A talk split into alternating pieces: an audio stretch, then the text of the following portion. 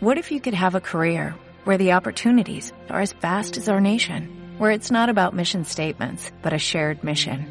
At U.S. Customs and Border Protection, we go beyond to protect more than borders, from ship to shore, air to ground, cities to local communities. CBP agents and officers are keeping people safe. Join U.S. Customs and Border Protection and go beyond for something far greater than yourself. Learn more at cbp.gov/careers. Roberto tenía 19 años, 9 meses, 0 días y 6 horas cuando se encontraba grabando el primer episodio del podcast. Roberto, gran fan de la comedia, de Arrested Development, e insistente amante de reflexiones metafísicas y posmodernas como este ejercicio que estoy ejecutando como narradora, conocido como Two Geek for Names en Twitter y en su canal de YouTube del mismo nombre. Sam tenía exactamente 20 años, 3 meses, 11 días y 7 horas el mismo momento que estaba en la cabina de radio junto a Roberto. Con el nombre virtual de Sam como Samuel Scott, se mueve silencioso en su obsesión por Josh Whedon hasta límites preocupantes y sus atracones de dramas ya finalizados. Ambos se conocieron un precioso día de invierno cuando coincidieron en el tren y entablaron una intensa conversación sobre series. De ahí salieron mil amigos en común y conexiones tuiteras que los llevó a continuar la relación hasta la creación de este podcast. Cancelados.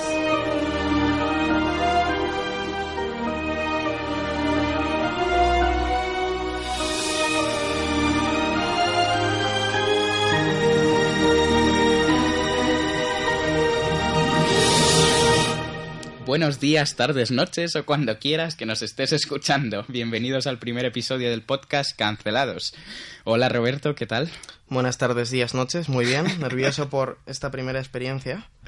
Sí, es para los dos la primera experiencia. Bueno, Roberto, le podéis conocer, como bien ha introducido nuestra bonita narradora, como To Give for Names en Twitter o en YouTube.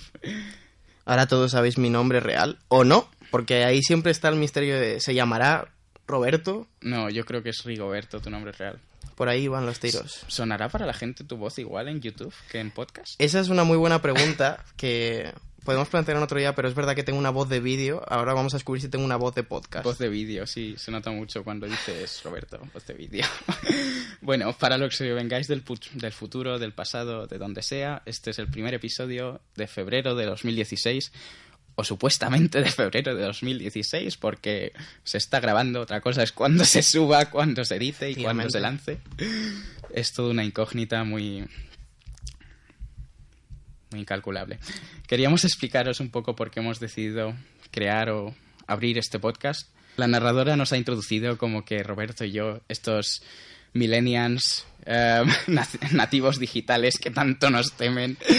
Nos conocimos en un bonito día de invierno cuando casualmente nos encontramos en una estación de tren. yo le dije, yo te conozco. Él me dijo, yo sabía que existías, pero no pensaría que te iba a acosar y hablarte. Y bueno, comenzamos a hablar de series y tal. Y una cosa que nos pasaba últimamente, o a mí más, era que se ha dejado de hablar de un poco de... No de hablar, pero como que a la hora de sacar eh, discursos, así un poco como analizar series, se centran más en series actuales, que tienen un poco más esa pretensión, pero se están dejando de lado otro tipo de series, otras series que a lo mejor se quedaron en el pasado. A series, canceladas. canceladas. De ahí el nombre. Y es un poco lo que queremos traer, ¿no? Sí, y, y ver eso, las series que además han dejado un poco de lado, ver que muchas veces tienen un lado que hemos olvidado que es muy interesante de ver y de analizar, como, bueno, ya veréis. Claro. Entonces, pues básicamente es eso, en Cancelados, en cada episodio nos centraremos en una serie, la cual avisamos de que no tendrá spoilers, por lo que podéis escucharlo perfectamente.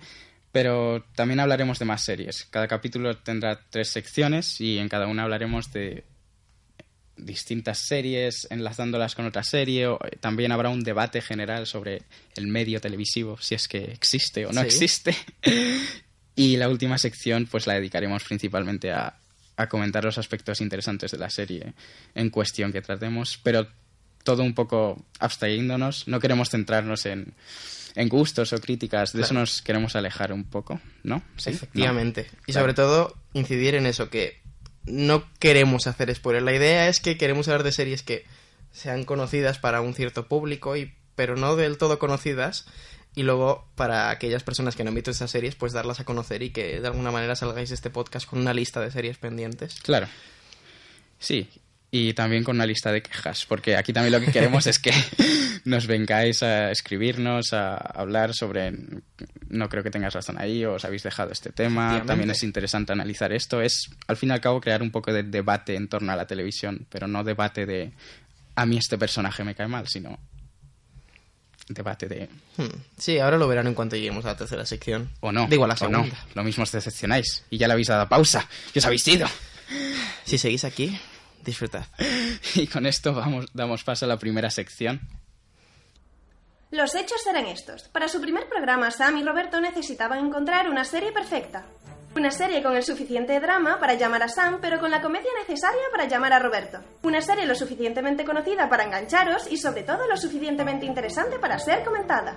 Y así es como dimos con Pushing Daisies. La premisa era simple. Había una vez un pastelero llamado Ned, encarnado por Lee Pace, que tenía un don, el de la resurrección mediante el tacto, pero su don tenía unas reglas básicas. Tocar a algo muerto y volvía a la vida. Otro toque y moría para siempre. Ahora, si lo mantenía vivo durante más de un minuto, alguien tenía que morir en su lugar.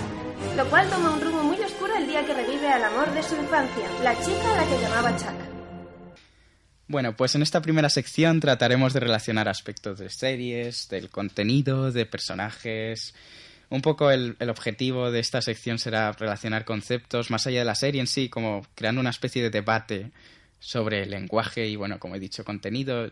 Variará, depende de la semana, la serie. Es un poco flexible esto, lo iréis viendo. Sí, y además viene de, de esto que decimos de, oh, esta es la serie, por primera vez están haciendo tal y luego siempre te das cuenta de que se ha hecho ya en alguna serie antes y nosotros queremos intentar descubrir eso. A ver si... Sí, hablar un poco de esas rutas culturales a la hora de crear esta ficción televisiva. Decir también, que no lo hemos dicho en la presentación, que nos vamos a centrar principalmente en la ficción televisiva estadounidense. No descartamos hablar de otros países, continentes o lo que sea, pero es lo que más consumimos, es donde más se crea, entonces sentimos si hay alguien que es fan de las series de Indochina, pero ahora mismo no. Y bueno, si quieres empezar tú, Roberto, relacionando Pushing Daisies con otras dos series. Mm, vale. Eh, bueno, cuando planeamos esta sección, yo eh, inmediatamente recuerdo viendo los extras, porque soy de esos frikis, somos de esos frikis que les encanta verse los extras de los DVDs. Eh, como Brian Fuller, el creador de Pushing Daisies, vendía Pushing Daisies como un cuento en prime time. Lo cual es una frase que a mí me encanta. En plan, yo lo que quería hacer era un cuento en prime time. Y no sé si se ha hecho algo así antes de Pushing Daisies. Pero desde luego ahora hay dos series eh, bastante famosas. Una que yo personalmente, quien me conozca sabe que odio, pero vamos a hablar de ella. Y, y otra que, que, esperemos que renueven, que también tiene esta... Es, es, un gran producto para cancelados. Podría ser un futuro producto para cancelados. tiene el potencial. que son Once Upon a Time y Galavant. Once Upon a Time también intenta ser un cuento en prime time y Galavant podríamos decirlo que también, aunque no es tan obvio. Pero a mí me gustaría un poco ver el aproximamiento diferente a este cuento, ¿no? Porque yo creo que las tres van de, parten desde el mismo punto, pero van por tres caminos muy diferentes, ¿no? Por ejemplo, Pushing Daisies eh, lo que hace es coger la forma del cuento tradicional, es decir, el narrador, eh, el amor como un, algo absoluto. Esto ya lo, lo, veremos en análisis, pero, pero coge eso, esas, esas form, esa forma, esa temática, esos colores vivos. Es un cuento que tú le contarías a un niño, quitando todo lo creepy de la muerte. Sí, es todo, básicamente. y, y luego Once Upon a Time va por otro lado completamente diferente, es decir, coge el contenido y lo recicla. Coge eh, a los personajes y los junta ahí todos en un mashup gigante de cosas y, y, hace una serie que no entiendo por qué tenían que meter al niño Henry, pero eso es otro tema, perdón. Once Upon a Time es cómo se crean los, los nuggets de pollo, ¿no? Cogen todo y lo mezclan. Efectivamente, ahí. efectivamente. Es un, Once Upon a Time es un nugget de pollo. Eso luego va al Twitter de cancelados como frase resumen del programa. Y luego Galavant va por otro camino también muy diferente, ¿no? Porque es verdad que coge la forma, también coge el contenido del cuento tradicional, es decir, los personajes tipo, es decir, cogen al malo, cogen al rey que secuestra a la princesa, cogen al héroe, pero le dan una vuelta, es decir, tiene como un aproximamiento crítico, diría yo, y muy, más bien paródico. Y esto es muy interesante porque la palabra parodia en sí, porque todas estas tres cosas son parodias. Normalmente paródico relacionamos con, con humor, con reírte de algo, con Scary Movie, ¿no? Scary Movie es una parodia de las películas eh, más famosas, y estas de Hero Movie que salieron, todo esto que venía desde Aterriza como puedas, que me encanta. Casi 300. Casi 300. Y eh, realmente viene del griego esta palabra eh, de paros o des, que era hacia las odas griegas, que eran, pues, podríamos decir las series de, la Grecia antigua, ¿no? Bueno. y tenían, pues eso, podría ser o un homenaje, paros podría ser o un homenaje, o podría ser un aproximamiento riéndote de. Entonces es curioso, Galaband uno podría cuestionarse si realmente está homenajeando el cuento riéndose de. Yo diría que riéndose de, ¿no? Tenemos a la princesa, y esto no es spoiler porque sale en el primer capítulo, que tú crees que la han secuestrado y resulta que se ha dejado secuestrar por su búsqueda de poder. Entonces, pues eso, vemos ahí tres aproximamientos muy diferentes a lo que es el cuento en prime time. Y ya podéis elegir vuestro favorito, pero los tres son interesantes. Yo admito que no he visto... Bueno, intenté ver Once Upon a Time, pero no. Y Galaband no la he visto aún, pero habláis muy bien de ella. ¿La recomiendas? Eh, siempre, todo lo que sea musical, rompiendo la cuarta pared y meta, es, es lo mío. Es el segundo apellido de Robert. Eso es. Os hemos desvelado el nombre de Two Geek for Names y ahora el apellido. Ya está. Solo falta su grupo sanguíneo. Bueno, yo vengo a tratar un tema completamente diferente al de Roberto.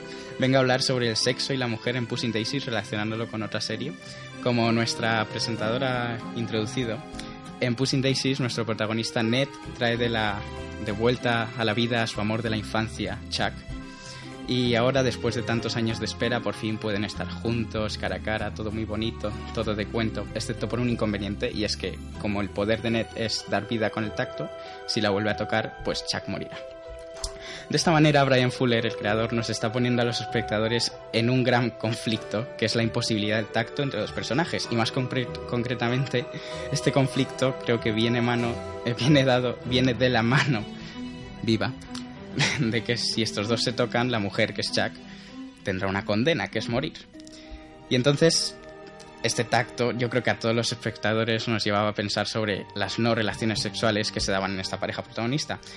Y Chuck que es esa mujer revivida, idealizada por Ned, que es nuestro triunfante Orfeo, la pueden oír, la puede contemplar, la puede leer, pero no la puede tocar. Es decir, están como... no están los cinco sentidos ahí. Esta imposibilidad del tacto hacia un personaje femenino me llevaba todo el rato a pensar una serie británica que estaba en boca de mucha gente hace unos años, que es Misfits. Misfits. En Misfits, ¿qué pasaba? Para los que no la habéis visto. Y no es spoiler porque son los primeros episodios. Inicialmente en Misfits, una de las protagonistas, que se llama Alisa, otro personaje femenino, tiene el poder, poder entre comillas, el cual si otra persona le tocaba entraba como en un estado de hiperactividad sexual y bueno, básicamente como que si seguía en contacto llevaba a, a la violación, ¿no? Y bueno, quiero hacer hincapié en, en, esto de que estoy hablando del planteamiento inicial de Misfits. Si alguien la ha seguido, si alguien es muy fan, sabrá que todo esto cambia, pero no quiero dar spoilers ni nada. Y bueno, en Misfits, Alice obviamente puede aprovecharse de este poder y mantener relaciones sexuales con más gente, igual que en Pussy's Daisies. Chuck puede. Pushing Daisies. Puede tener sexo con otras personas, pero obviamente lo que quiere Chuck es tener sexo con Ned. Y en, en Misfits, cuando este personaje inicia otra relación con otro personaje protagonista en la primera o segunda temporada, tampoco pueden tener sexo. Entonces hay un inconveniente ahí como una pared física, ¿no? Bueno, entonces toda esta pared en Misfits sí que explícitamente, porque es una serie bastante explícita, nos sale como para trabajar sobre eso. su forma de mantener relaciones sexuales con ese novio suyo es ponerse frente a frente pero sin tocarse, cada uno se está masturbando. En Pushing Daisies, para los que lo hayáis visto, no sale esto, pero sí hay varios momentos que te dejan como qué pasará después. Por ejemplo, en un episodio, Chuck llega a la casa de Ned y se quita una manta y está desnuda y todo se va fundido a negro, que es como, uh, viva Hollywood y, todo feliz. Cuenta en prime time. Claro. Y esto lleva, me lleva a mí a otro debate, que es sobre todo el tema del cibersexo, ¿no? Entonces, todo lo que es no tocarse el uno al otro, no tenerse contacto físico, pero es real, lo estás sintiendo, entonces eso es real. Y me hacía gracia porque justo el otro día, viendo entrevistas de, de Brian Fuller, el creador, eh, para que veáis que no estoy loco, dijo que... dijo que con este no tacto lo que pretendía hacer era una metáfora sobre cómo en esta sociedad estamos constantemente teniendo relaciones sin salir de casa a través de un ordenador, pero las sentimos como si fueran Claro, relaciones reales. Claro, claro. Entonces me parece que es relacionar por una parte Misfits, Pushing Daisies y ese tacto, al mismo tiempo la condena, porque en- Misfits llevaría a la violación y otras cosas de ese personaje y en Pushing Daisies a la muerte del personaje femenino y al mismo tiempo de las relaciones humanas contemporáneas, postmodernas, bla, bla, bla. Sí, o sea, y con eso con lo último que has dicho, a mí me recuerda otra reflexión que también saqué yo de esto de no tocar, que es eh, la propia relación que nosotros, los seriéfilos, que vosotros que nos estáis escuchando, tenemos con, con nuestros personajes favoritos de televisión. Es decir, nosotros les vemos, nosotros no les olemos, pero sí que tenemos mucha información de ellos, sobre todo el de la vista, que es un poco un, un sentido, como veremos luego, que se explota mucho en Pushing Daisies, con los colores vivos. Entonces nosotros vemos a nuestros personajes y los queremos mucho. Y claro, alguien nos diría, ¿por qué estás eh, siguiendo esos patrones de vida que están ajustados a las cosas de las series? Por ejemplo, yo quería de joven eh, comprarme un reloj eh, que tenías que meter la contraseña de los números de perdidos para sentirme como Desmond. Y, y claro, me dice alguien, pero tú eres tonto. Claro. Pero para nosotros es, brutal. es real eso, ¿no? Es realmente queremos sentirlos y, y tocar a esos personajes, pero no podemos. Y eso genera una tensión y que además pensaba ahora con lo de la muerte, si se rompiese esa tensión, seguro que si conocemos a, a los actores y actrices y descubrimos que todo era una ficción, aunque lo sabemos, Uf, qué extraño. debe sería, ser ¿no? muy extraño. Verles en fotos abrazados y tal. Efectivamente. Y eso nos lleva a la Estás muerte. matando. Sí, pero, pero eso, que las relaciones que tenéis con la serie son reales, de verdad, no os sintáis raros. Se ha convertido esto en alcohólico, serífilos anónimos. Bueno, no sé si hay algo más que comentar. Podéis comentar algo, podéis decirnos lo que queráis por redes sociales. Si veis otra relación, hay muchas más relaciones que podéis sacar, no solo del cuento de hadas o del tacto de otras cosas, decírnoslas, las diremos el próximo día, os contestaremos. Y bueno, pasado esto, pasamos a la segunda sección, el debate.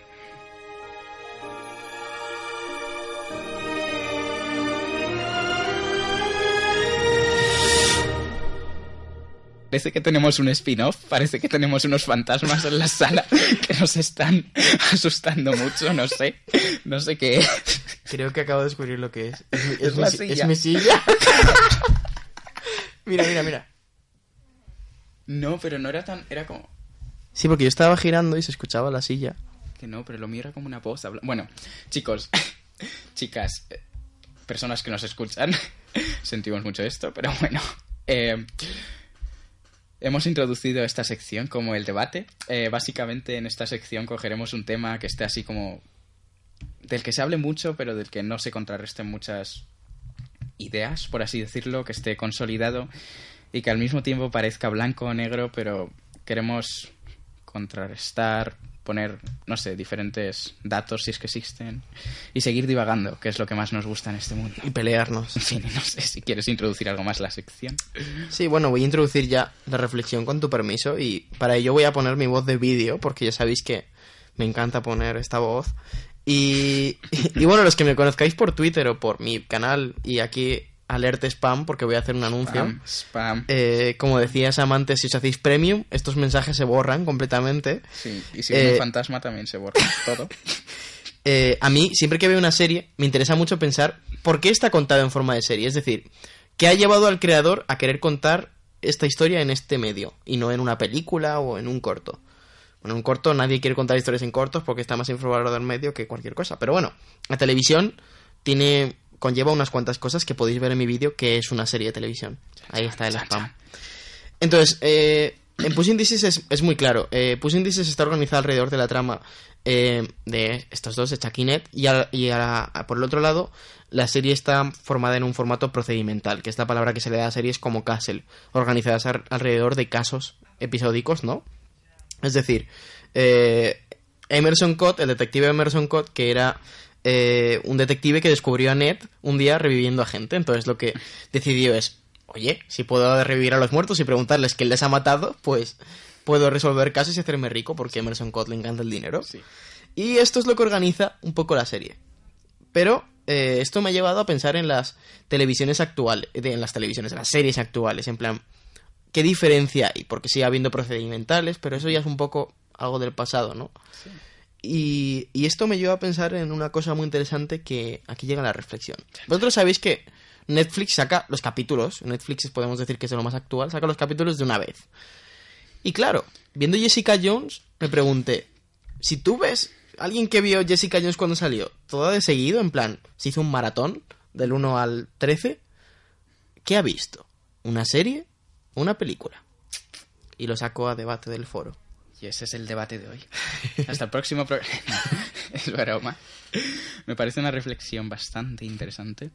Eh, además, de hecho, me gusta lo de la idea de un creador, por qué decide hacer series, por qué decide hacer pelis, relacionarlo un poco con Pushing Daisies. Bueno, Brian Fuller, que es el creador, tiene muchas series canceladas como Wonderfalls, Dead Like Me, Pushing Daisies y bueno, la más famosa actualmente es Aníbal. Sí. Y en entrevistas ha dicho que tendría muy claro qué, qué peli hacer para Wonderfalls y para Dead Like Me, pero que en Pussy Daisies su idea sería continuar con más episodios siguiendo la misma... O hacer un musical, dijo. Sí. pero no- seguiría la sí. línea de... Sí, porque de hecho hay... O sea, la serie están como los... ¿Es cómics o qué es lo que hay? Hay como una cosa... Hizo un cómic, pero realmente no ha seguido, no es una serie que, que haya seguido Sí. en otro medio. Pero Bueno, volverá. Kickstarter está ahí. Ya. Sí, de hecho, volviendo a la Kickstarter este, cuando surgió lo de Verónica Mars fue como que de repente todo el mundo dijo, Dios mío, Brian Fuller, haz lo de Pussy Daisies.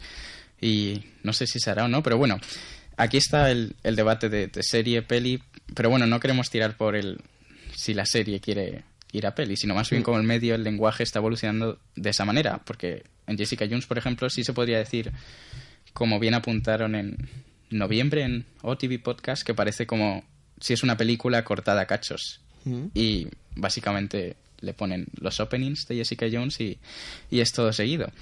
Pero es como que así se está perdiendo en parte esa, esa tradición, Televisiva, sí. claro, como exclusiva, por así decirlo, del medio, que es el episodio. Mm. Que solía acabar con un cliffhanger. Claro. Ese tipo de cosas. Bueno, sí, depende de la serie, depende Sí. de qué serie JJ ahora. Pero sí, eso estaba, que también venía a la mano de que, claro, si tenías que ver semana tras semana necesitabas ese, Claro, claro.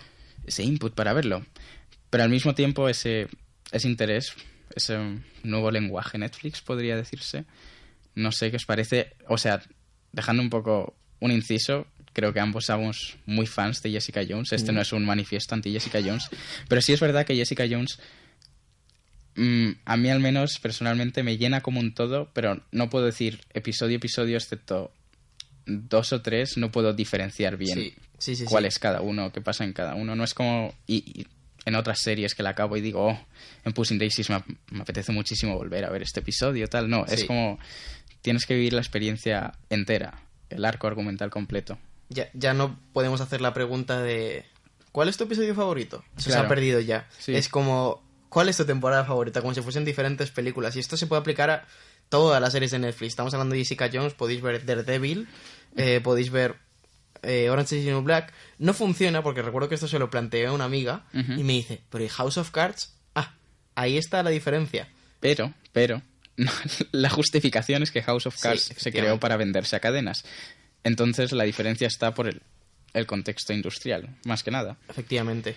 Y en cuanto empezaron a producir nuevas series con mi querida Arrested Development y este tipo de series, hay un cambio de estilo. Y, y el hecho de que esté en internet, o sea, tenemos que. Estamos hablando de series de televisión, pero no olvidemos de que ya están en internet, aunque es verdad que yo, por ejemplo, la veo en la televisión, Netflix. Y, y cambian cosas, no solo en cuanto a contexto produ- de producción, también incluso podemos hablar de, de la puesta en escena, ¿no? La, lo que podríamos llamar cinematografía, de si son el nuevo... O sea, ya no estamos hablando de que se hace series en estudios, no sé si recordáis Friends, todos sabemos que Friends se hacía en un estudio. Ahora vemos comedias como The Last Man on Earth, que a la gente no le gusta, a mí sí, no sé por qué. Eh, yo la veo, y sí que es verdad que tiene muchos escenarios que se ven que son sitios que tampoco tienen mucho dinero, pero muchas veces se van al exterior. Y, y esto no es muy de tele, y, y está cambiando, ¿no? Bueno, pero concretamente en comedia creo que sí aún muy vigente, ¿no? Porque, por ejemplo, Sí. la de Netflix, la de Unbreakable Kimmy Schmidt, ahí, eso Bueno, sí es muy... En Unbreakable ¿no? sí que salen mucho a la calle, ¿no? Pero también es que Sí, Tina Fey es- en Cirti Rock ya lo hacían, salían mucho Ajá. ahí a, Nueva York. Salían, se paseaban. es verdad, se, se iban ahí a- por el hielo a hacer... ahí se- pero salían al, al edificio en el que estaban, en Rockefeller Plaza. Pero bueno, Community también... También ese Community parodia a las comedias que eran en un estudio. Pero Galavant es otro ejemplo de una serie que con poco dinero, porque es de las que van a cancelar, se va a, fuera del estudio. Y, y- y- y lo que quiero decir que, pues eso, en Jessica Jones vemos un estilo que... eh, Vamos, por ejemplo, a True Detective, que es, que es un ejemplo que es muy claro de "No, nosotros no queríamos hacer televisión. ¿En qué se diferencia True Detective y Jessica Jones? Te planteo yo. Uf. True Detective. A ver. Siguiendo por la línea de True Detective, sí que podemos hablar, por ejemplo, de estos precedentes. Por ejemplo, el creador David Chase es el de Los Soprano, Sí. ¿no? que ya dijo que concebía la serie como que cada episodio era una mini peliculita. Y creo que se ve bastante claro. Y bueno, también, por ejemplo, el de The Wire, que decía que era como una novela. Pero claro, todo es como desde el punto de vista de un poco menospreciar televisión, Sí, sí, ¿no? sí, Porque es como, luego. no somos televisión. Bueno, en este caso es parte del eslogan de HBO, pero, por ejemplo, Netflix es como... Bueno, Netflix embrace Sí, sí, muy sí. bien eso, pero en, en plan, sí son televisión, pero sí que siguen como estas libertades creativas que ya se mueve más por, por el obligarte a ver la temporada completa. Es como si la tienes, pero es que además hay, hay algo ahí que a todos nos impulsa a acabar todas las series Mm. de Netflix. Pero al mismo tiempo está ese, esa falta de, de autorrealización tan extrema. Es como más unida al, al tipo de consumo de series y de todo, básicamente, actualmente, que es todo tan rápido, fast food, fast fashion, fast TV, supongo. No sé cómo explicarlo, pero sí que series más antiguas em, que sí que eran muy largas, que tenían esa limitación industrial de no sé cuántas mil temporadas, veintitantos mil episodios por temporadas, pero como que sí están más vigentes, por así decirlo, en mi vida seriéfila, mi Sí, vida sí, real. sí. Que no queremos parecer en plan eh, cascarrabias diciendo las series de antes eran Y mucho... menos nosotros, que somos los críos. pero- Las series- ya no se hacen series como las de antes, pero queremos comparar qué ha cambiado. Por ejemplo, yo ahora estoy viendo Expediente X con esto de que ha vuelto. Yo he decidido, voy a verla. No, no hice el reto porque no me dio la vida. Y, y es muy diferente el... Pues voy a darme un capítulo cada día, que en su día fue un capítulo cada semana. Y es otro tipo de sensación. Eh, igual con Perdidos, el tener que esperar a... Bueno, ahora lo estoy viendo con Gravity Falls, que acaba hoy. No sé Oh. cuándo será esto, pero... Hoy, no, les has dicho cuándo estamos grabando. Gravity Falls que, que ha tenido un ritmo de emisión extraño porque no sabemos qué hacía Disney Channel en plan tenía una, una, una ruleta ahí en la pared tiraban un dardo y decían "Va, a la dentro de tres meses siguiente episodio Eh, O pues- Louis, ¿no? o, o, bueno Louis o Sherlock no también estamos yéndonos a los extremos de, de sacar temporadas cada tres años pero pero hay un cambio, ¿no? En, en las relaciones que tiene el espectador con, con la serie. Sí que es verdad que luego Netflix tarda un poco en producir las siguientes Sí. temporadas. Eso es muy interesante también sí. porque ¿se acuerdan los espectadores de lo que ha pasado en la anterior temporada? Eso recuerdo anoche viendo el Ministerio del Tiempo que la 1 puso un Previously On de 15 minutos. Que he decidido ya que mi capítulo favorito del Ministerio del Tiempo es el Previously On de la primera temporada. Eh, y sí, eso es muy interesante que también nos hemos tenido que ir acostumbrando a ver series que ya no, no es tan necesario ese previously on, Sí, salvo en España que está volviendo ahora. que de hecho también se quejaban hace poco con la vuelta de la serie francesa Revenant. Sí. Plan, no, sí, la última, la primera temporada era de hace dos años. Sí, sí, sí, yo no me acuerdo de qué pasó. Pues exactamente eso. Entonces no sé hasta qué sentido. No sé, es un cambio. Un cambio en el lenguaje. Sí, pero bueno, que desde luego, particularmente Pushing Daisies, eh, los que no la, la hayáis visto lo sabréis, y los que buscad ahora Pushing Daisies mientras nos escucháis, ¿vale? Poned Pushing Daisies en Google. Y diréis, oh. Vale, ¿lo habéis hecho ya? Vale, ahora que lo habéis hecho, eh, vais a ver que es... Espera, espera, que falta. Esta, eh, Eh, vale, ya está. Muy bien. Vale, bien. oh. La próxima vez sí no es el ritmo, que, que si no se nos va esto al- a las dos horas. Que eh, muy vistoso eh, el decorado, la puesta en escena de Pushing Daisies es súper vistosa eh, y también, bueno, esto ya lo veremos en análisis, se hacía mucho caso a los efectos especiales y estas cosas. Y Jessica Jones, por poner un ejemplo, como Daredevil también, eh, se van un poco de este puesta en escena casi falsa, podemos decir. ¿no? Y, y tira más hacia un realismo idealizado cinematográfico, ¿no? Eso de juntar realismo e idealizar en una misma frase. Sí. Eh, pero los yo creo que me entendéis, ¿no? Y, y mucha gente se pues atreve a decir, pues sí, es que las series son un nuevo cine, con muchas connotaciones. Pero, pero una es esta, que la imagen desde luego está cambiando. Sí, me parece muy claro y sobre todo si analizamos series antiguas como antes, como que series era más como tradición de guionistas, por así decirlo, ¿no? Sí, narrativa. Sí, y todo residía más en, en eso y la puesta en escena pues no había que prestar tanta atención, pero con las últimas innovaciones que la verdad, o sea, ha cambiado muchísimo y sobre todo tirando a lo cinematográfico es como que o sea, sí, está muy bien contenido y forma, pero a veces se le está sobrevalorando en ese sentido. A la forma. Ha habido mucho debate sobre ese plano secuencia de, de True Detective. Y de Daredevil también había un plano secuencia. Ahora, ah, el plano secuencia en general, sí. Sí. Y... Sí, ahí está el debate. ¿Qué, ¿Qué, es la televisión? ¿Forma o contenido? Y qué es su lenguaje, sí. Muy interesante.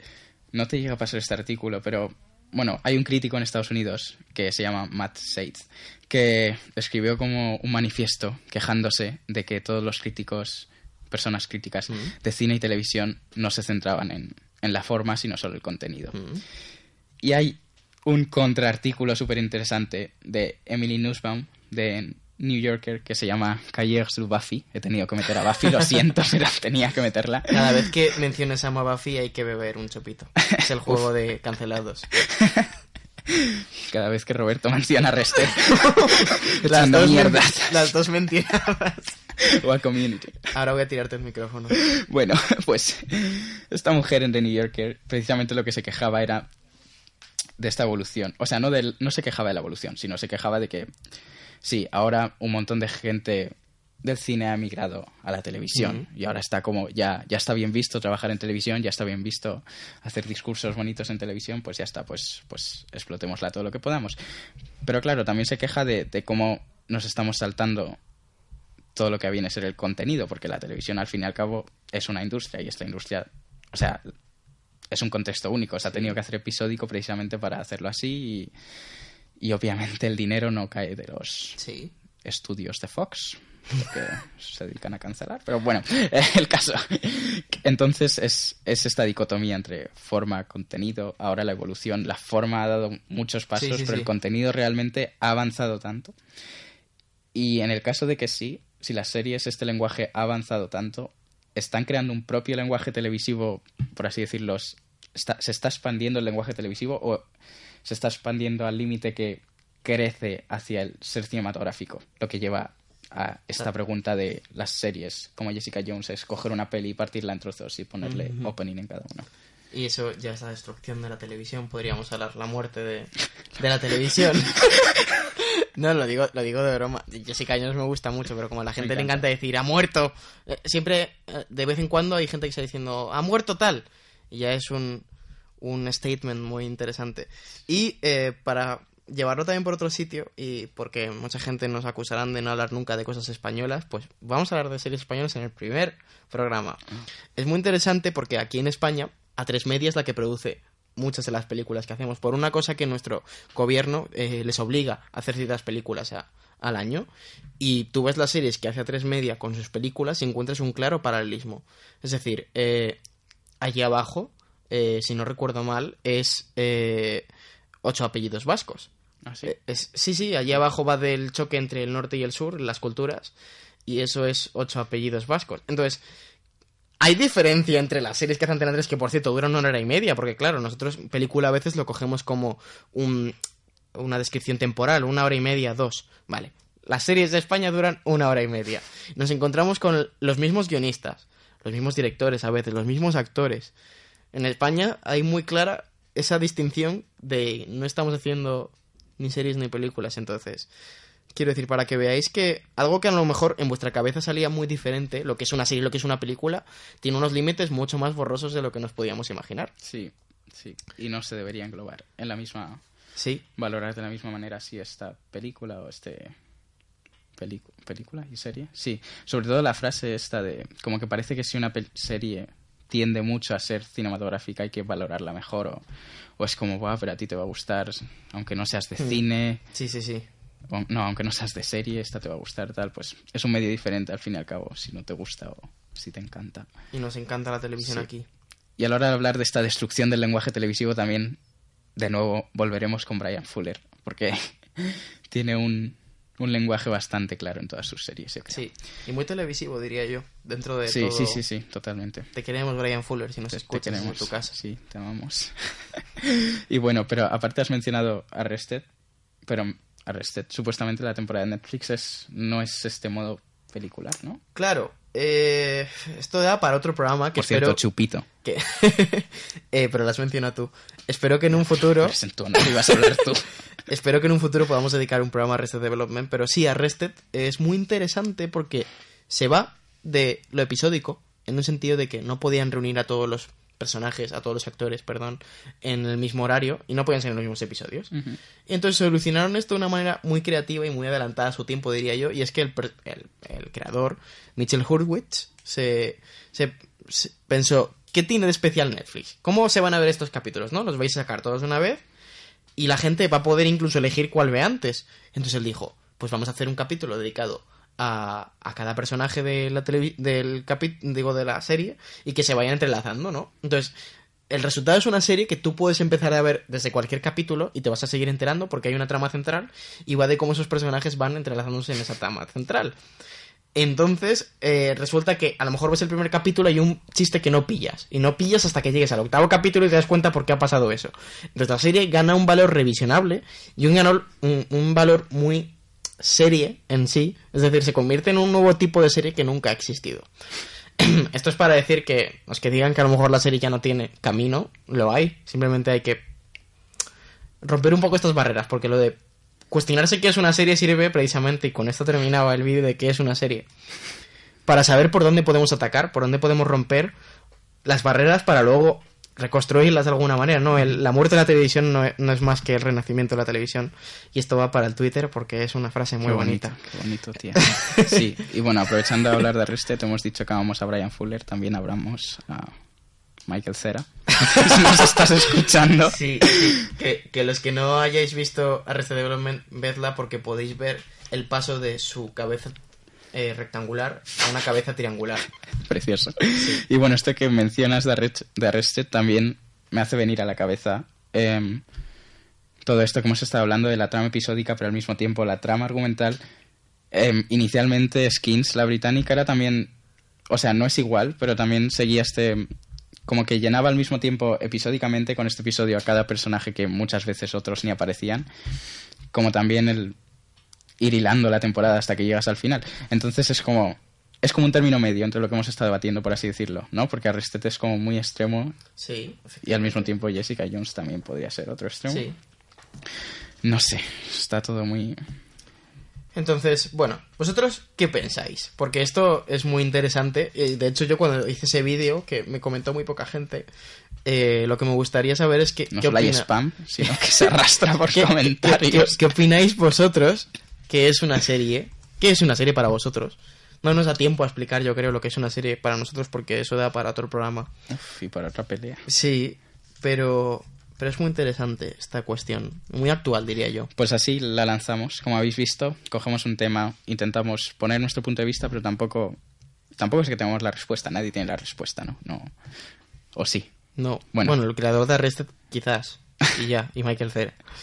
Nos podéis decir qué pensáis, qué no pensáis, qué creéis, si estáis de acuerdo, si estáis en contra. Y con todo esto nos vamos ya por fin a Puss in Daisies. There once was a pie maker who had a gift, a touch that brought the dead to life. The gift followed these rules. Touch a dead thing once, alive. Touch a dead thing twice, dead again forever. Keep a dead thing alive for more than a minute, something else has to die.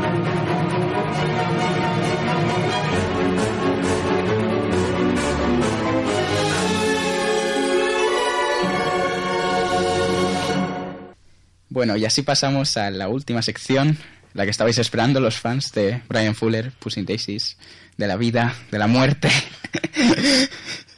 Roberto.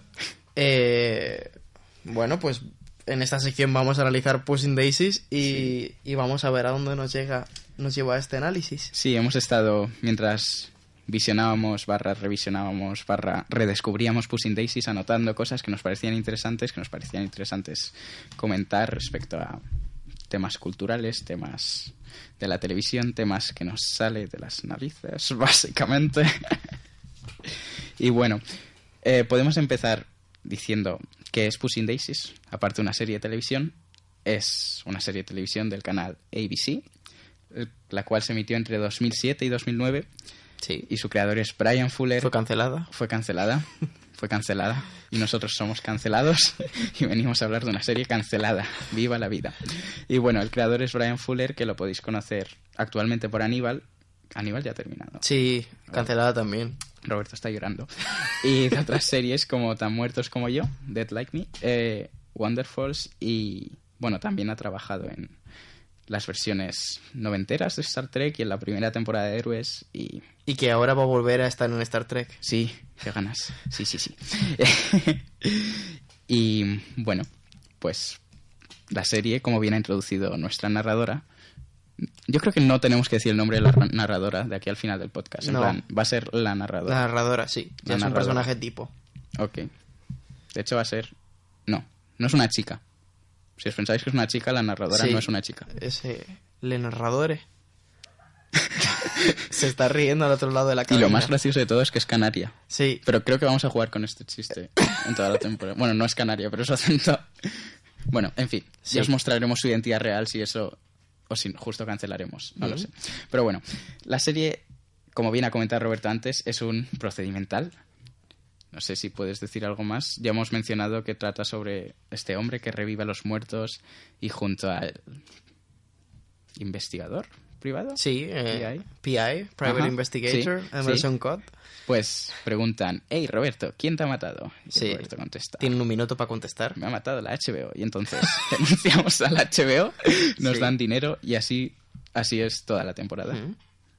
Y quieres que siga por el camino del procedimental, Sí, ¿verdad? sigue por el camino de la amargura. Eh, a mí esto de que la serie sea un procedimental, y esto va a ir un poco al hilo del debate, ¿no? En realidad poco más hay que decir aquí, pero eh, el hecho de que se estructure en procedimental eh, me parece muy interesante, porque, Porque se le ha caído el boli. porque se me acaba de caer el boli, pero me, me hace preguntarme por qué está hecha la serie así. Pero es que esto lo hemos hablado ya en el debate, en realidad, pero no sé, que me, me- me hace preguntarme. No, es que está contado todo. Vamos a seguir por otro lado, lo Vale. siento. Eh, Me gustaría hablar. Voy a empezar yo por una reflexión que me parece muy interesante Venga, de Pushing Daisies. Pum, Eh, dame. Pushing Daisies, ¿de qué va? Te pregunto.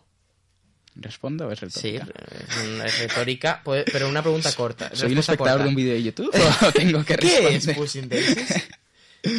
Em, a ver, para mí es una serie que va sobre sobre la vida. No, digo, va sobre la muerte. Cuando algo va sobre la muerte, pues obviamente va a tener que ir sobre lo contrario que sobre la vida, ¿no? ¿Y cómo se plantea Pushing Daisies qué es la vida a través de esos casos? Y a través de la serie en sí misma. Esto ya es una reflexión así muy esotérica, muy, Sí, muy me rara. tiene como muy en, en- en circunstancia, porque no sé si quiere que responda o qué es esto. Roberto, deja de hacer preguntas retóricas. La, la serie para mí habla mucho de, de- de los sentidos, ¿no? De hecho, hay un capítulo que, que plantea una reflexión que sentir es recordar. ¿Por qué Ned es pastelero? Ned es pastelero porque su madre hacía pasteles y cuando se murió en esos cinco minutos primeros de la serie, no es nada spoiler, pues claro, él la quiere recordar y lo único que le recuerda a casa es hacer pasteles. En la serie está muy presente todo esto de la memoria Sí. y el recuerdo. De hecho, es como que en cada capítulo, siempre en el principio, te hablan de uno de los personajes de pequeños Sí. y cómo eso le ha marcado para la persona que es. Hacen como una relación directa de la papel- infancia. El a la papel de la infancia es vital en esta serie. En plan, quienes somos ahora es quien estamos en la serie. De hecho, creo que tienes algunas reflexiones interesantes respecto a ello que ahora veremos. Ahora veremos. Eh, pero eso, que para esta serie sentir es recordar. ¿Sentir de qué manera? Bueno, yo creo que están los cinco sentidos presentes en la serie menos uno, que es el tacto. uno es la vista. Tache, tache, tache, tache me. ¿Estás orgulloso de eso? Sí.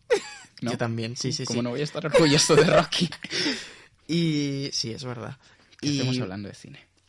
Que el caso, que mm, el ca- no- nosotros no se pueden tocar entre ellos, pero igual que nosotros no podemos tocar a la televisión, pero podemos ver. Podemos ver unos decorados muy vistosos, con rojos chillones, con naranjas, con toda esa paleta de colores que, que dominan como nadie en la televisión.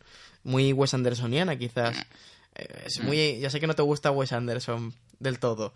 Pero hay que decir que la- la- el decorado es muy andersoniano y muy, de hecho decía Brian Fuller en los extras, muy Amelie. Sí, Eso es sí. una referencia obvia. Decía como un parisien chic, no sí, Parisian chic. saturado. Sí, bueno, es como... Eh, también está el sentido eh, del sonido, el sentido del sonido, de- del oído, quiero decir, eh, un- con una banda sonora increíble. De hecho, eh, creo que me parece muy interesante el uso de la música, que es un uso que se suele dejar muy de lado en las críticas y los análisis de series, cuando es muy interesante.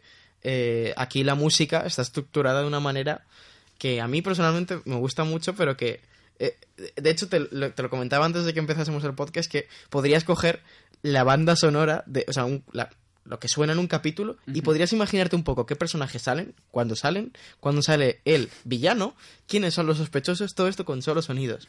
Cuando a través, sale Olive. Cuando sale Olive, cuando sale Olive, a través del leitmotiv. Sí, es, es todo banda sonora original, ¿verdad? Sí, Sí. y No muy barroca, podríamos decir. Por eso digo que tiene mucha atención a los sentidos. Luego está el sentido del olor, hombre, tampoco podemos ver la televisión, pero y del sabor tampoco, pero obviamente están las tartas. Están las tartas que son un tema principal en la serie y Sí, analizando parte por parte. Bueno, la mención de las tartas. El otro día le envié un mensaje a Roberto diciéndole, tenemos que hacer una tarta. Y me dijo, estoy completamente in. Lo mismo colgamos fotos o algo. Pero bueno, me parece muy clave lo visual en la serie, porque si ahora mismo habéis buscado Pushing Daisies en Google al principio del programa, antes del programa, lo mismo no os, no os habéis escuchado nunca y no lo habéis buscado nunca, pero bueno, llama mucho la atención visualmente la serie, colores saturados, la paleta de colores básicamente rojo, azul y verde. Y están extra saturados. De hecho, en los extras explican cómo las televisiones antiguas tienen como un una especie de botón que le puedes dar sepia, un poco saturado y no sé cuál era el otro. Y como que automáticamente le ponen el extra saturado Sí, sí, en toda sí. la serie. En el estilo, pero bueno, si has mencionado a Wes Anderson aquí, destaca mucho lo visual, pero como que en Wes Anderson el peso va por otro camino, pero aquí como que Brian Fuller quería contar otro tipo de cosa. Hemos hablado del, del cuento de hadas y se ve muy claro, no tiene ningún ningún miedo a la hora de mostrar los escenarios falsos y esos esos fondos y esa luna que, que no sé si es de cartón o ordenador, pero que, que es increíble Sí, sí. todo el rato. Los efectos visuales son muy- muy falsos y a la vez maravillosos. Es decir, el primer plano de la serie que empieza con, con aquel Campo. prado, que claramente está hecho con CGI de este... Pero me recuerda, por cierto, mucho a Big Fish, que eso también es una, refle- una referencia que decía Brian Fuller. Y, y no tienen miedo a, a explorar eso como estilo, ¿no? Sabemos Sí. que son cutres y te lo crees. Es como, no sé, creo, a mí me parece brillante. Esto Sí. ya es personal, pero el uso de, de- de abrazar esa cutrez, de, Claro. que a la vez luego es una cutrez maravillosa, es decir, sabes que son falsos, pero aún así, por ejemplo, los muertos. Los muertos, que eso es todo un desafío, decían en los extras. Cada vez, cada semana tienen que mostrar un muerto en la morgue de la muerte más estrafalaria posible, porque luego hablaremos de eso, de, de la muerte como algo cómico y a la vez serio. Eh, y los, em- por ejemplo, recuerdo uno que era una chica que se murió eh, contra la luz de un faro y Eso se era un huevo derretía. frito. Y era un huevo era un frito. huevo frito. Era un huevo frito. Era un huevo frito. Y claro, eh, está hecho de una manera que en otra serie, pues obviamente te dirán, esto está cutre, pero como ellos lo abrazan como su estilo, Hay un pacto invisible entre el espectador Sí, sí, sí. y Brian Fuller, donde es como somos cutres, somos cutres a posta y, y luego y si lo aceptas te va a encantar y es como 100% firmo Sí. y nos encanta, sí. De hecho también, como debido a esto, o sea, y con lo que hemos hablado antes un poco el debate, hablaban de las grandes el gran presupuesto el que necesitaba la serie. Me acuerdo que los extras mencionan una máquina que tiene Warner que sirve para Sí. imprimir como para Papel de pared. Sí, papel de pared, que era, me parecía súper un monstruo, pero era increíble. Sí, sí, sí. Como en Pushing Daisies, cada capítulo, cada sala, todo tiene una personalidad diferente. Pero todo dentro de ese mundo cookie de pasteles Y que quería mostrar. que por cierto, para terminar con esta reflexión de los sentidos, esto, para quien haya visto Aníbal, ahí ya está explotado en su máxima expresión, porque cada capítulo está nombrado para empezar como un plato.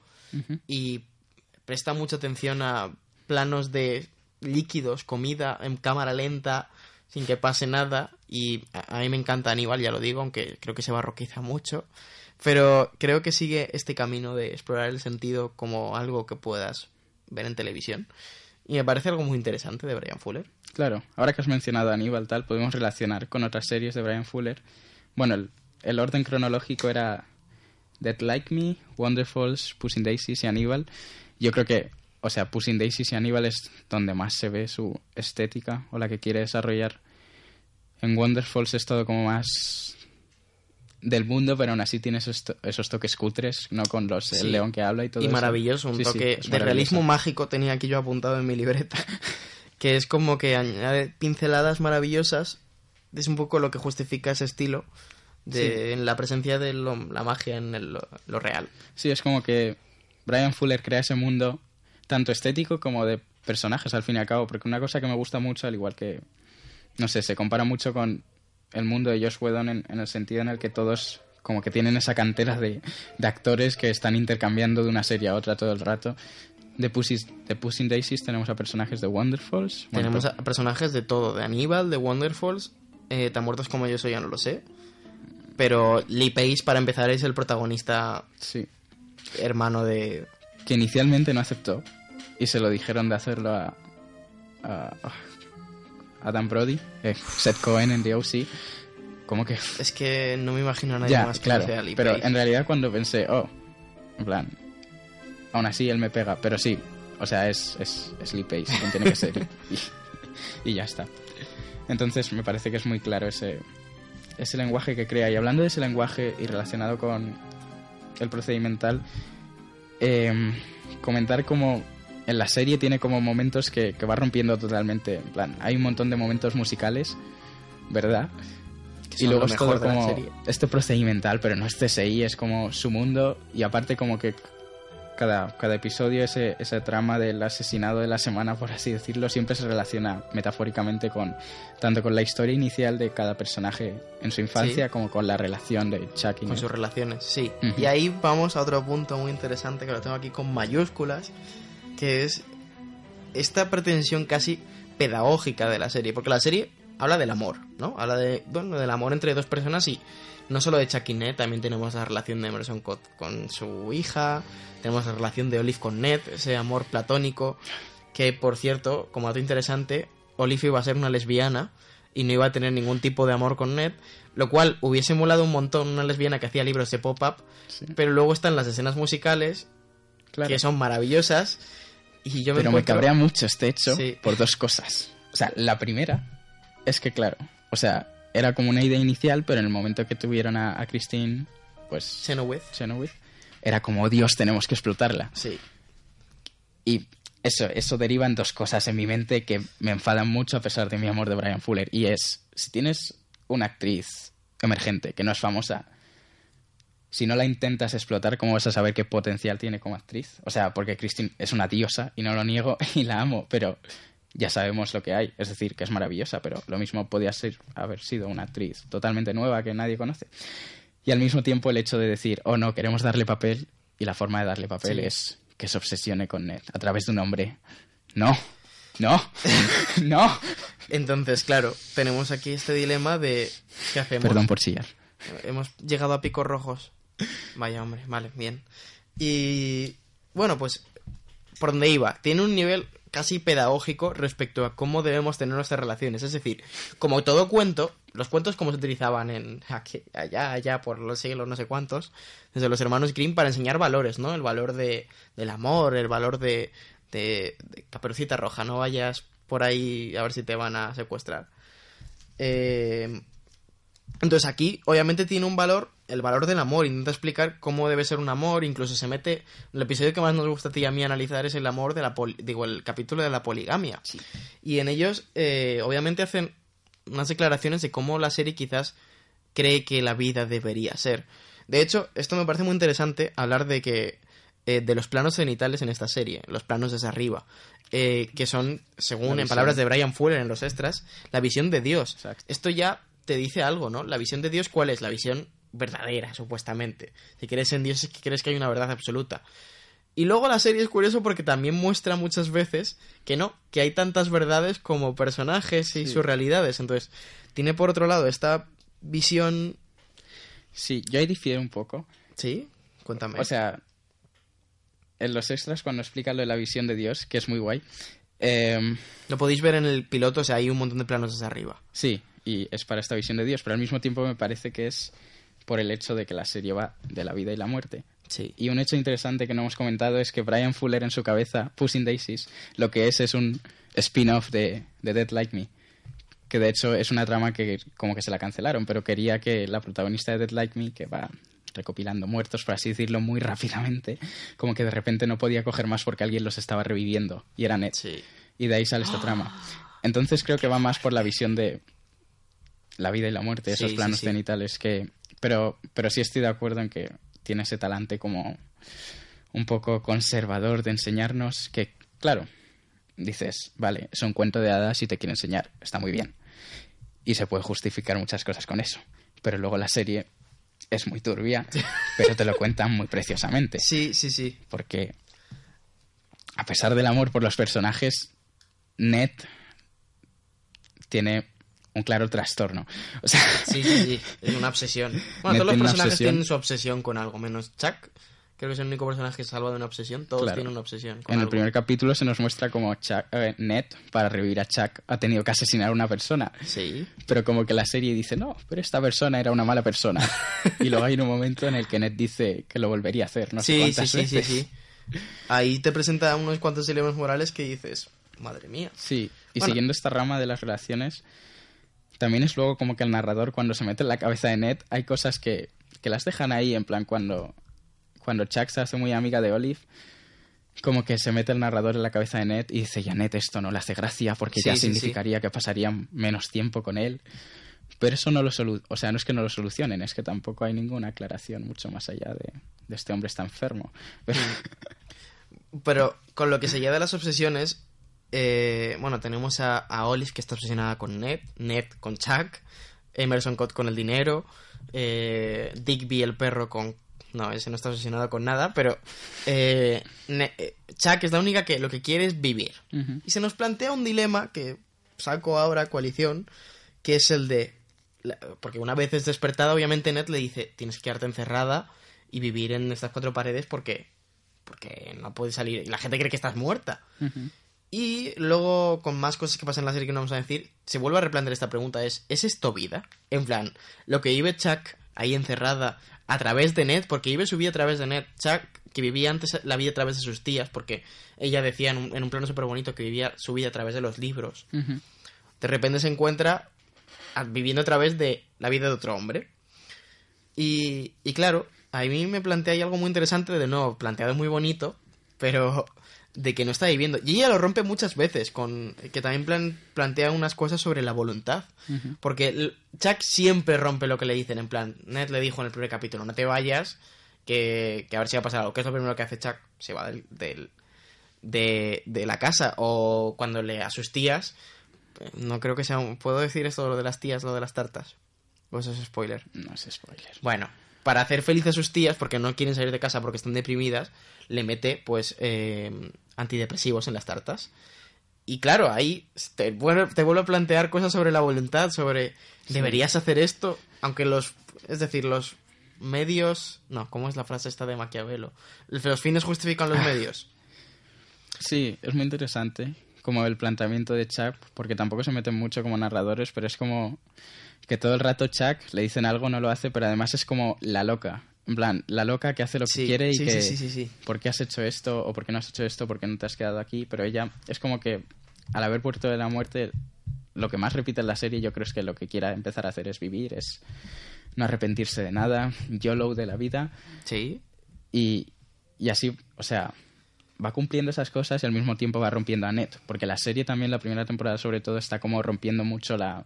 Se muestra a Ned como una persona muy en su zona de confort y que no sale de ahí. Y Chuck está poniendo todo eso patas arriba. Como aquel capítulo en el que ella intenta meter unos pop pies que son Sí. como cupcakes pero en tarta y él está como, no, yo soy un purista de las Purista de las tartas. Y, al final lo mete. Sí, that's what she said.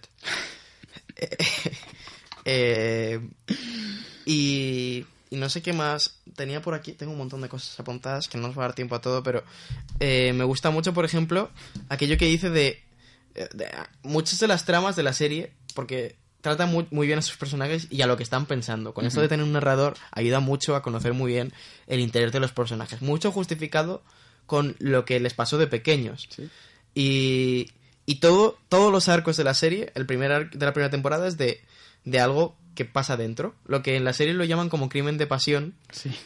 eh, que eso es algo que me gusta mucho, que son cosas que salen de ti, con pasión. A- en la serie le encanta esto de, de lo que sale de ti. Y es que Ned mató, sin querer, pero la mató, le mató al padre de, de Chuck. Esto el primer episodio. Sí, ¿eh? esto en el primer sé episodio. Y el arco de la primera temporada es va de si se lo va a contar o no.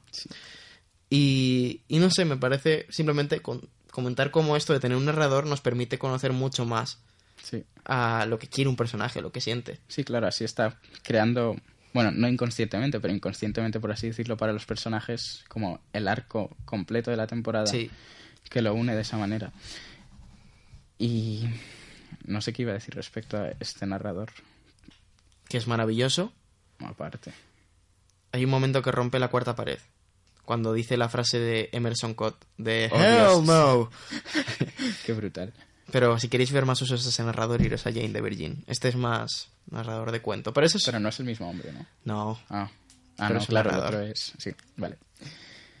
Sí, volviendo a todo este tema de la infancia, es como... Mm. Y volviendo a, a Chuck, bueno, y a Olive, que bueno, Olive ya hemos dicho que al final, bueno, al final no, toda la serie está como restringida a su obsesión por Ned, que es como que no puede Tocarle. superarlo. Y no, es Olive. curioso porque Olive no puede Ah, tocar a. Ned tampoco. Pero esto es Que le una... pregunta a Chuck, ¿tú le tocas? Y tampoco entiendo por qué no toca al perro. Sí. Sí, pero todo acaba siendo como... Cuando nos hablan de la infancia es muy gracioso porque el personaje de Olive que interpreta a esta maravillosa mujer, Christine Chenoweth. Chenoweth. Em, vale. Eh, cuando nos sacan su historia pasada era una montadora de caballos, Rosinante, Sí, un jockey, Jockey. una jockey de... que es súper gracioso. Sí. Pero bueno, ella al final lo que acaba haciendo y lo que está haciendo toda la serie es trabajar en, en la tienda esta de Net, igual que, que Chuck. Entonces, crea el dilema de cuando nos hablan de los hombres de Chuck y de Emerson, que es el investigador privado, Mm. siempre son lo que son por su infancia y cómo le ha marcado. En plan, Ned lo es para rememorar a su madre y Emerson también porque su madre le enseñó a hacer eso. Entonces como que nos habla de, de la autorrealización esa en, en el trabajo y en la labor que realizas Sí. y lo muestra muy bien en ellos dos, pero al mismo tiempo es como que en Olive y Chuck no hay ninguna importancia. De hecho, es muy gracioso como, como Chuck anteriormente no, no vivía la vida. Mm. En un capítulo que dice, oh Dios mío, he tenido mi primera entrevista de trabajo, que es todo para resolver Sí. un crimen y todo eso. Pero también se queda como muy así, como cuáles, cuáles son los impulsos de, de Olive más allá de amar a, amar a Ned o acabar con alguien y cuáles son los impulsos de Chuck. De Chuck. Es, es- es vivir, pero a veces... es Pero no que- puede. sí. Es como que quiere volar, pero tiene unas cadenas. Bueno, es muy interesante también esto ya, simbolismo de la serie, ¿no? La- las tías de Chuck, que son super guays, tienen un montón de jaulas con pájaros en su, en su casa, que es, pues eso, el pájaro era Chuck y la jaula era esa casa. Sí. Bueno, y luego acaban siendo ellas. Sí. Que Chuck les hace salir de la jaula. Sí, sí, sí, sí, sí. Hay, todo, hay, hay mucho simbolismo en esta serie. Sí, sí, por ejemplo también recuerdo el de la máquina de café que no puede ser tocada. Sí. De es nuevo el- tacto. Un capítulo, sí, en el que Olive quiere utilizar una máquina de café, pero no puede. Y ella que está obsesionada con Ned, de repente aparece un personaje que luego es el Dr. Chilton de, de Aníbal, que es maravilloso ese personaje y ese actor.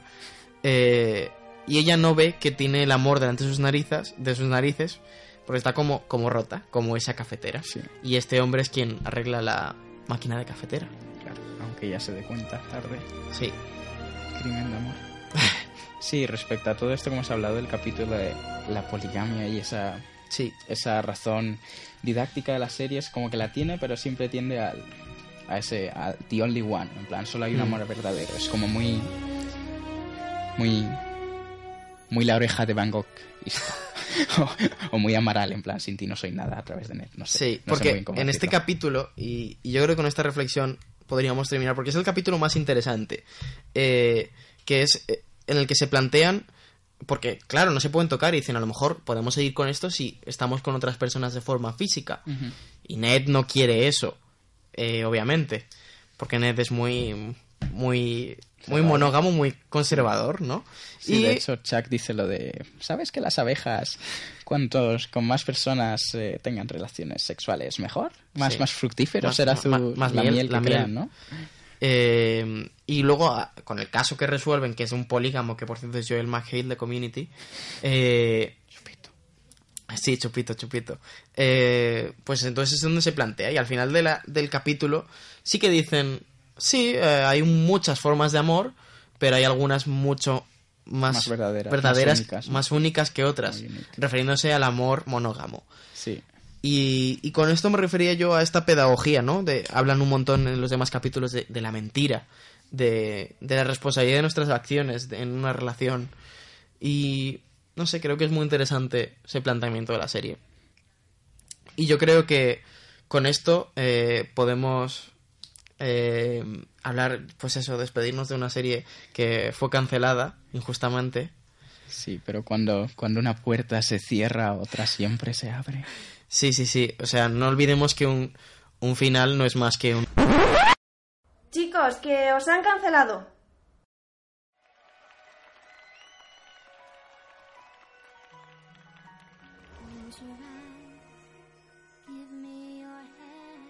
Bueno, y hasta aquí el análisis, charla, debate, lo que sea, de Puss in Daisies. Nuestro primer episodio, espero que os haya gustado. Podéis enviarnos un mail a canceladospodcast.com. Podéis ponernos un tweet en arroba canceladospodcast. Sí.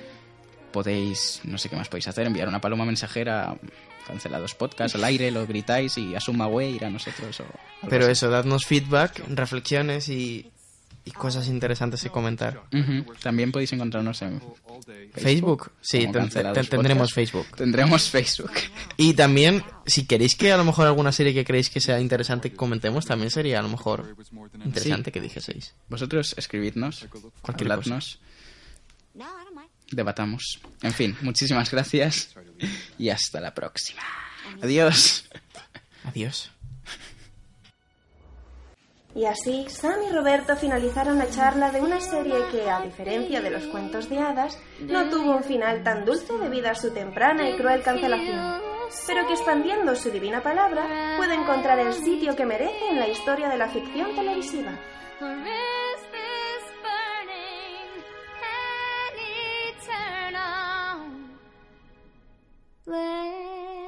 Agradecemos especialmente a Francisco Javier Huete y Luis Semillán por estar detrás de la mesa, a vosotros por escucharnos y a Cristina Capote.